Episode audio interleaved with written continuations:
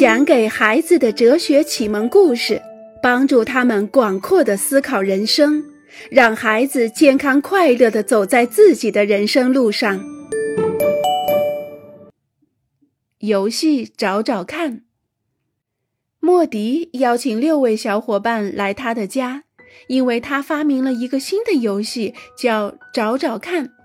现在朋友们都到齐了，游戏即将开始。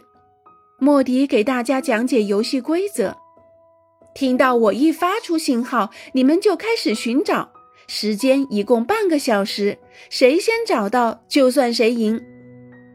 我们去哪里找？朱莉问。随便哪里，到处都可以。莫迪回答。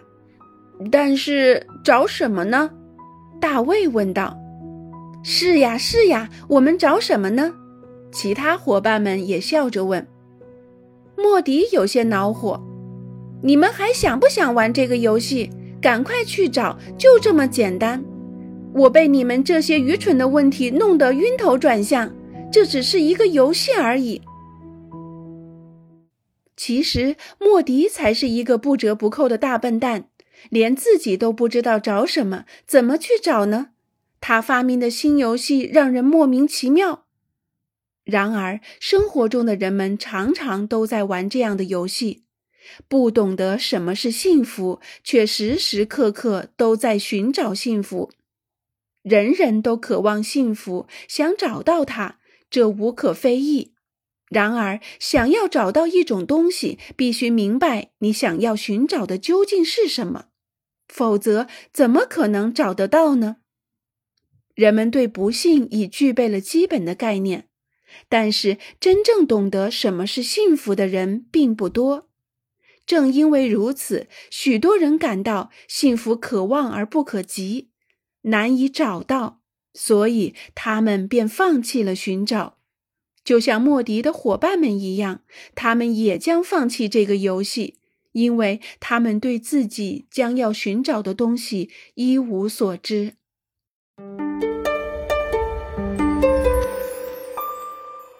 幸福是看不见的。乔丹的手指不小心被柜子的门夹了一下，他大声叫了起来，因为太疼了。乔丹的手指疼，他能感觉到，他体会到了疼痛，不需要有人告诉他。桑塔打开柜子，取出麦片，重新关上柜子，然后坐下来品尝他的早餐。桑塔的手指不疼，因为他的手指没有被柜子夹住。他显然没有疼痛的感觉。在品尝麦片的时候，他也不会想到：瞧，我的手指不疼。当我们疼痛的时候，我们马上感觉到；当我们没有疼痛的时候，我们却毫无感觉。对幸福和痛苦的体会也常常是这样。痛苦，我们很快就感觉到了，因为痛苦是一个问题，它显而易见的存在着，我们看得清清楚楚，甚至是别人的痛苦和那些我们还不能理解的痛苦。但是幸福却不一样，当它出现的时候，我们不一定能察觉到，我们总是忽略它的存在。幸福常常是看不见的。当幸福来临的时候，如果我们没有看见它，又怎么能够感受到它呢？那么，也许我们要做的第一件事就是试着去看到幸福，也就是说，在幸福出现的时候，去关注它，去捕捉它，去感受它。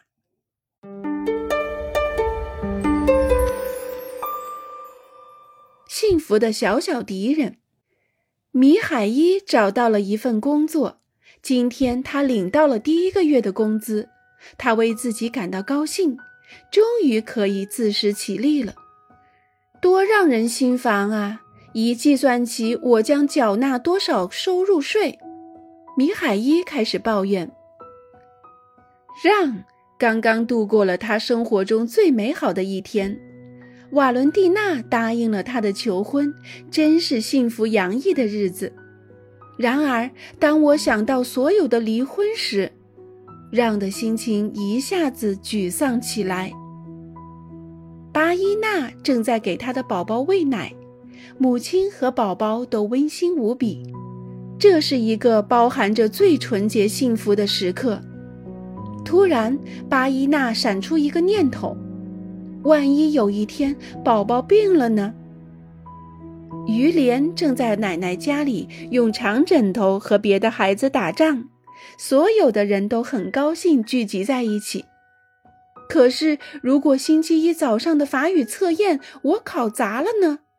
于连想起了他的考试。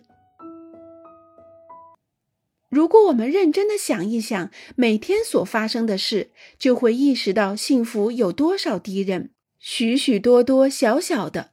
我们总是看不太清的敌人，而且通常是我们自己为自己制造的敌人。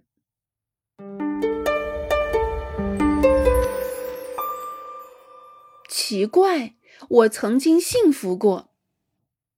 为了购买这部梦寐以求的汽车，热拉尔积攒了五年的钱。这不新车刚刚送进了车行，热拉尔就把它接回来。这真是一个特别的日子，他把新车开上了高速公路，天气格外晴朗。他打开车窗，声嘶力竭地唱着歌，这才是真正的幸福呢。今晚他将带着太太去兜风。差不多晚上六点的时候，他回到家，看见了他的邻居。太好了，我要给他看看我的新车，甚至建议他试一下。他很喜欢他的邻居，这是一个友好的家伙。你好，热拉尔，真不错。你这部车子多漂亮啊！你应该高兴，终于有了它。邻居祝贺道。就在他们聊发动机、悬挂装置、行李箱大小的时候，突然，本街区的另一个朋友伊夫大喊大叫地跑来。热拉尔和他的邻居远远地看见了伊夫一边跑，手里还一边摇晃着一张小纸片。“嗨，快来呀！一件奇怪的事，听着听着，六合彩抽奖我中了！这不可能，我在做梦是不是？这不是真的。什么？什么？发生什么事儿？”热拉尔问。“一百万！我赢了一百万！”一部法拉利，我要买一部法拉利。伊夫高兴得发疯。